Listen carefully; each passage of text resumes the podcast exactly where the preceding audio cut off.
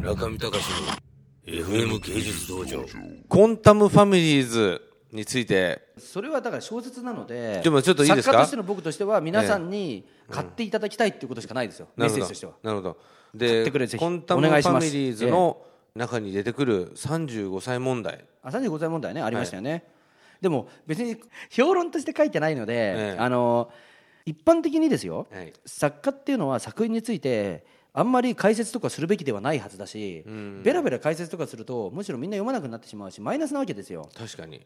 確かにね。だからその、気になる人は買ってくれみたいなことしか僕としては戦略的には言いようがないわけですが、それでもあえて言うとね、それでもあえて言うとしょうがないから、その35歳問題35歳問題っていうか、まあ、つまり35歳とか取るとなんか人間なんか人生固まってきてるし、なんかあんまり新しいこと挑戦できなくなるし鬱になってくるよねってだけの話ですよ。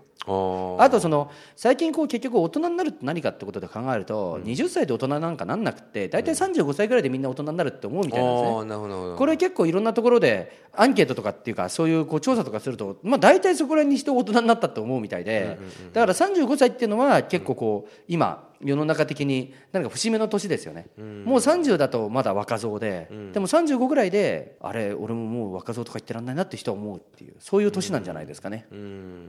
それが小説の中に出てくるんですね。まあ出てきますよ。あとまあ35歳って女性だとあれですよ。あの高齢出産の境目の年ですね、あそうなんだ。そうです。だから35歳って肉体的にも精神的にもこれが節目なんですよ。いろいろとまあそういうこととかをなんか絡めつつあとその村上春樹っていうのが35歳にこだわってる作家なので実は密かに。あの1984がなんで1984年舞台かっていうと村上あの春樹が59年生まれだからなんですよ。すごい簡単に言うと。1959年生まれで35足すと84なんですよね。であのねじ巻き鳥クロニクルとかも84年が舞台だし実は彼はその8さ84年あたりの年代にすごいこだわってて、うん、まあ、世界の割とハードボイルド・ワンダーランドっていう彼の代表作も85年、まあ、84年プラス1の年に出てるんですけど、うん、まあ、そんなことなんかも絡めつつとかいろいろいろいろあります。この本、まあ、何ページあるんですかこれは？80じゃないかと思うんですけど、うん、大体どれぐらいで書かれるんですか？このぐらいの分量。372ですね。頑張りましたよなんか。連載時だったら別に1年ぐらいにポツンポツンポツンポツンって書いててまとめて。これ連載だったんですか？これ。連載です。最後にやっぱり全部まとめてもう一回書き直してでまとめてもう一回すぐ書き直してましたけどね。それその作業でどれぐらいかかるんですか？それ結構時間かかりまして僕すごい書き直しましたからこれ。1か月半ぐらいかな。こんなもんでできちゃうんだすげえ。いやだから、僕結構なんか舐めてて、あの どうせ本なんか出ないだろうとか思って、締め切りとかになっても全然やってなくて、え編集長に言ったらすっげえ怒られて。であの絶対出すからとか言われて。で絶対予定通り出すんで。新潮社じゃないですかこれ。で絶対予定通り出すから新潮社でやってんだ。そう。